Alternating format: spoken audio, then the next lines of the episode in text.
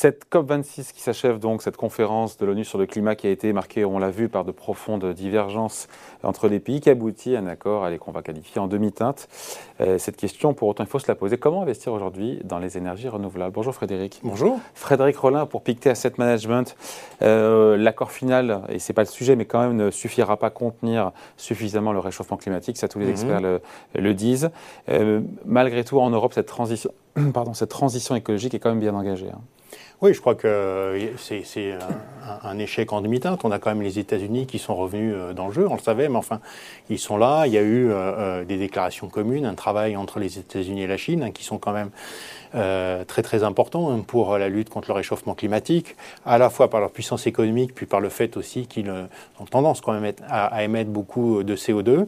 Mais finalement, ce qu'on sent de plus en plus, c'est qu'il va falloir, je crois que c'est le, secteur privé au fond, va devoir prendre, le relais. prendre le relais. Alors, il va bénéficier de plans extrêmement importants. Bon, il y a eu des engagements sur les financements qui ont été peut-être insuffisants, mais on sent quand même que dans l'ensemble des plans sont votés les uns après les autres au niveau euh, local, au niveau européen, américain, chinois, indien. Et donc, dans l'ensemble, bien, euh, beaucoup d'investissements vont pouvoir être faits dans le secteur privé pour les énergies propres. Et je crois que la question pour l'investisseur, c'est finalement est-ce qu'il souhaite, est-ce qu'il veut, est-ce qu'il peut participer hmm. à cet effort qui est tellement aujourd'hui il n'y a pas tant de valeur cotée que ça quand on réfléchit. Il y a beaucoup d'argent qui vient s'investir dans les énergies renouvelables, mais sur les sociétés qui sont cotées, il y en a pas tant, il y en a beaucoup, mais il n'y en a pas non plus pléthore. Alors, ça, dépend ce qu'on va rechercher. C'est-à-dire que si on cherche vraiment le producteur de euh, cellules photoélectriques précisément, ou le producteur, l'installateur d'éoliennes, effectivement, euh, si on restreint à, ceci, on ne va pas en trouver beaucoup. Et ça va peut-être être aussi des valeurs, euh, je pense, je pense par exemple aux producteurs de photoélectriques en Chine,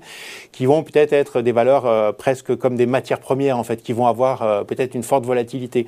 En revanche, il y a beaucoup d'autres, euh, euh, je dirais, d'autres secteurs qui peuvent être importants dans, dans la transition, dans la transition énergétique. Ça peut être l'efficacité énergétique, hein, l'efficacité des bâtiments, l'efficacité de l'industrie. Ça peut être la mobilité électrique, ça peut être la, conduite autonome, et enfin aussi certaines, certaines valeurs de production d'électricité aussi qui peuvent être, qui peuvent être intéressantes. Donc c'est quand même un, un marché assez varié et assez, assez profond.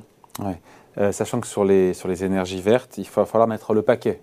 Si on veut, encore une fois, euh, atteindre cette neutralité carbone en 2050, euh, que ce soit en éolien ou en solaire, les capacités vont devoir, je ne sais, sais pas les chiffres, mais doubler, quadrupler. Alors oui, alors pour, pour pouvoir effectivement remplacer progressivement, aujourd'hui on a un mix énergétique en Europe qui est à 70%, à 70% euh, fossile. Hein. Mm. Euh, donc ça veut dire qu'on est euh, soumis à une forte volatilité mm. des prix. Donc on va vouloir changer aussi pour atteindre euh, une forme d'indépendance énergétique. On sait qu'une grosse partie d'ailleurs de notre gaz provient de Russie.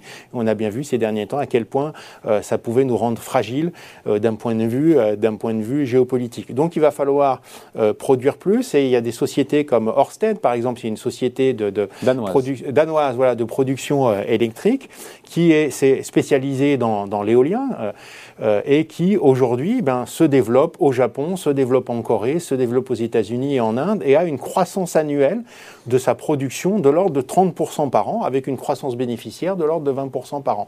Donc c'est une société qui a un peu consolidé ces derniers temps. Peut-être il y avait eu, voilà, au cours de l'année 2020, un petit peu d'exagération sur ses valeurs. Elle a un petit peu sous-performé. Ça c'est vrai. C'est pas à moyen terme. je pense à Neoen aussi, hein, producteur d'énergie verte qu'on va recevoir d'ailleurs dans quelques, dans quelques semaines, euh, qui a corrigé 35% cette année. Bon, après avoir largement explosé les années d'avant. En, en bourse, il y a encore une fois, beaucoup de valeurs ont beaucoup monté, mais ont corrigé depuis. Hein. Alors, il y a beaucoup de valeurs qui, avaient monté, justement, aussi de ces valeurs de production électrique, de ces photoélectriques qui étaient aussi assez présentes dans tout ce qui est ETF, euh, e un fonds ou fonds indiciels euh, spécialisés, donc qui vont acheter ces valeurs en fonction de leur capitalisation.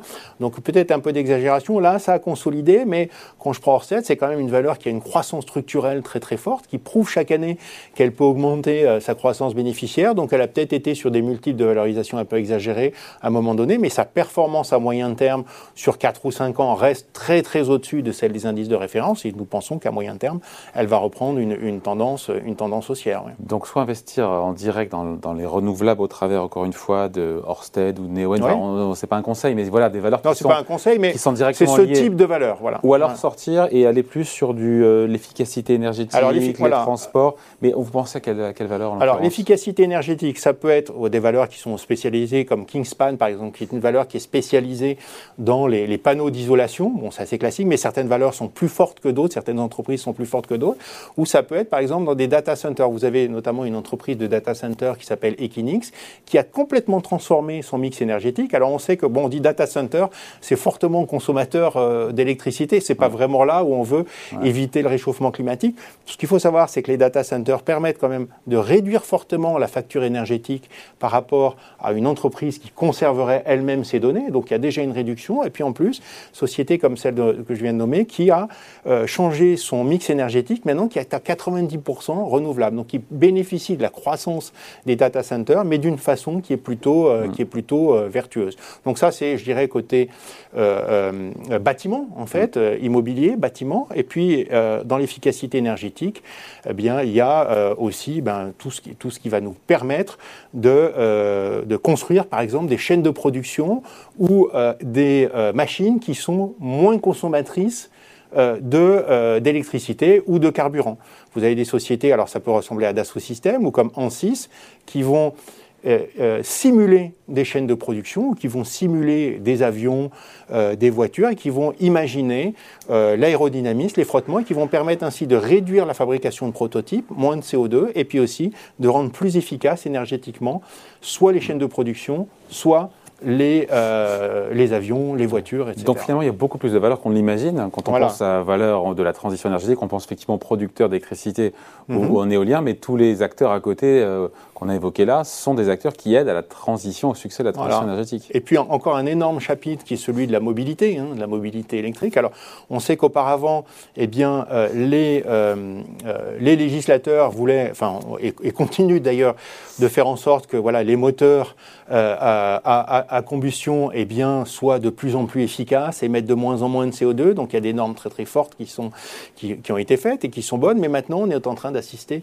à une transformation totale. C'est-à-dire qu'aujourd'hui, les ventes de voitures électriques en Europe, c'est un peu moins de 3% des ventes de voitures. Nous, on pense que d'ici un peu plus, enfin, d'ici une dizaine d'années, on sera plutôt à 80%. Ah, je pense qu'on est plutôt à 10% sur les ventes de Alors, voitures. c'est vrai que j'ai des chiffres qui sont peut-être un peu de l'année dernière, donc euh, aujourd'hui 2019. On, est autour de, un, petit peu en dessous de 10%. Ah, ah, d'accord. Donc, donc voilà, il faut que, il faut, voilà, j'ai pris un chiffre peut-être un peu de 2003. trop, euh, un peu, un peu trop ancien, qui a, qui, a, qui a, déjà, qui a déjà deux ans. Et c'est vrai que ça montre à quel point, d'ailleurs, la, la, croissance aujourd'hui est plutôt forte. Alors, ça peut être à ce moment-là, bon, voilà, des sociétés euh, qui produisent hein, des, des, des, des, voitures électriques, comme pourquoi pas Tesla, hein, euh, par exemple. Mais ça peut être aussi des entreprises qui fabriquent des semi-conducteurs, des semi-conducteurs qui sont extrêmement importants dans la voiture électrique, surtout mm. des semi-conducteurs très très performants, parce que voilà, il, il y a des variations de charge euh, dans les voitures électriques qui sont très importantes et qu'il euh, faut seulement certains semi-conducteurs. Donc ça peut être NXP Semiconducteur, une société aux États-Unis qui s'appelle 2.6, euh, qui est aussi assez intéressante, qui fabrique des semi-conducteurs très très spécialisés pour l'industrie pour l'industrie automobile ou puis ce qui concerne voilà les, tout ce qui est logiciel de, de, de, gestion de conduite autonome qui peuvent être aussi intéressants. Donc tout ça participe. Donc finalement l'univers est beaucoup plus large ce qu'on imagine. Voilà. que moi, ce que j'imaginais il y a encore euh, quelques minutes, pour pouvoir jouer cette transition énergétique, il y a beaucoup de valeurs qui sont soit des purs players, soit des valeurs, euh, je ne dis pas exactement, mais qui sont... Euh, voilà, vous avez aussi par exemple toutes les sociétés qui sont bien connues, comme Schneider, qui vont participer eh bien, à la mise en place de bornes électriques pour recharger, pour recharger les voitures et qui vont progressivement eh bien, changer, enfin modifier leur, leur modèle d'affaires vers ce qui est l'avenir au fond l'importance de la transition énergétique. Voilà, donc secteur euh, à investir, même si encore une fois beaucoup d'acteurs de pure players ont beaucoup monté. Je me rappelle, euh, Patrick Pouyanné, c'était il y a un an, qui disait, patron de Total, que tout ça était horriblement cher s'il devait faire des acquisitions en matière de, de pure players de producteurs bah, d'énergie verte. Ça, ça, a bien consolidé, hein, malgré tout. Euh, voilà, certaines valeurs, on en parlait tout à l'heure, ont, baissé alors que les marchés ont monté, donc il y a une exagération. Euh, je pense qu'aujourd'hui, voilà, pour l'essentiel, elle est corrigée. Et la croissance, hein, quand on investit sur ces, sur ces fonds-là, je pense qu'il ne faut pas regarder ces stratégies-là ou ces actions-là à, 12 mois, il faut regarder sur 3, 5, 5 ans. Et je crois que là, la, croissance, la croissance sera plutôt forte. Voilà, merci beaucoup. Explication signée Frédéric Rollin, donc pour Pictet Asset Management. Merci Frédéric. Merci.